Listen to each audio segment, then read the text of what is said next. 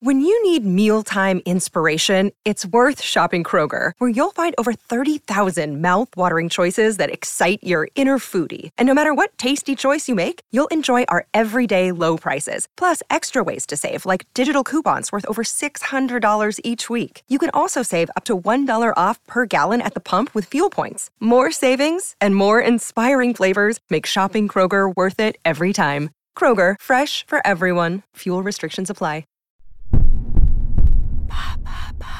Pourquoi certains réalisateurs iraniens sont-ils emprisonnés? Merci d'avoir posé la question.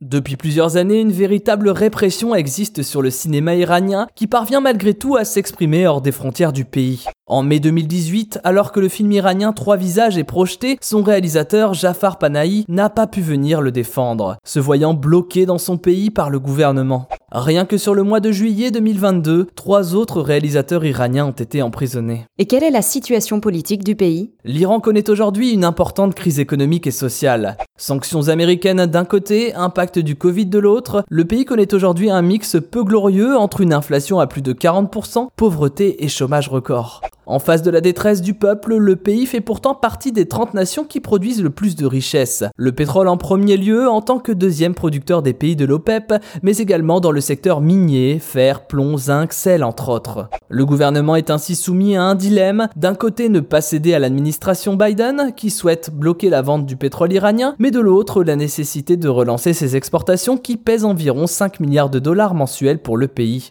Cette situation a amené la population, ainsi que certains artistes, à se révolter contre un système conservateur et corrompu.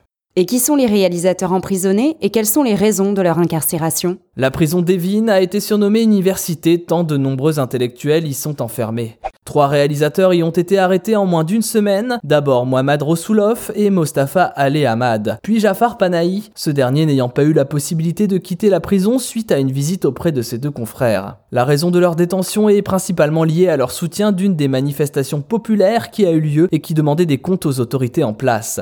Rosoulov et Ali Ahmad avaient d'ailleurs publiquement soutenu un mouvement citoyen dénonçant de sécurité et de corruption suite à l'effondrement d'un immeuble ayant fait plus de 40 victimes. En parallèle, le peuple a également de plus en plus de mal à accepter le durcissement des politiques conservatrices qui imposent aux femmes iraniennes de se voiler toujours plus et qui jouent au bras de fer avec l'Occident au sujet du programme nucléaire de Téhéran. Sur ces sujets, Panahi a clairement pris position et a été condamné pour propagande anti-régime. D'après les autorités, ces trois réalisateurs mettent en danger la sécurité du pays. Et que raconte l'œuvre cinématographique de ces réalisateurs? Mohamed Rasoulov a souvent été condamné par son pays. Très engagé, ses œuvres phares livrent une vraie critique sur la manière dont les artistes sont traités par le gouvernement. Par exemple, dans Les manuscrits ne brûlent pas, où il critique ouvertement la censure dont sont victimes journalistes et écrivains, ou dans Un homme intègre, où il dénonce la toute-puissance de riches entreprises privées. Ces deux films ont été présentés à Cannes en 2013 et en 2017.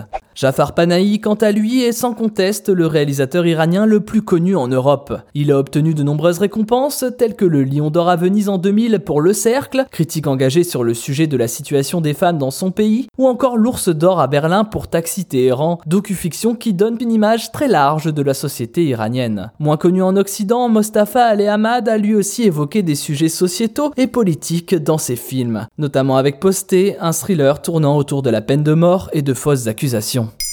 Maintenant, vous savez, un épisode écrit et réalisé par Thomas Dezer. Ce podcast est disponible sur toutes les plateformes audio. Et pour l'écouter sans publicité, rendez-vous sur la chaîne Bababam Plus d'Apple Podcasts.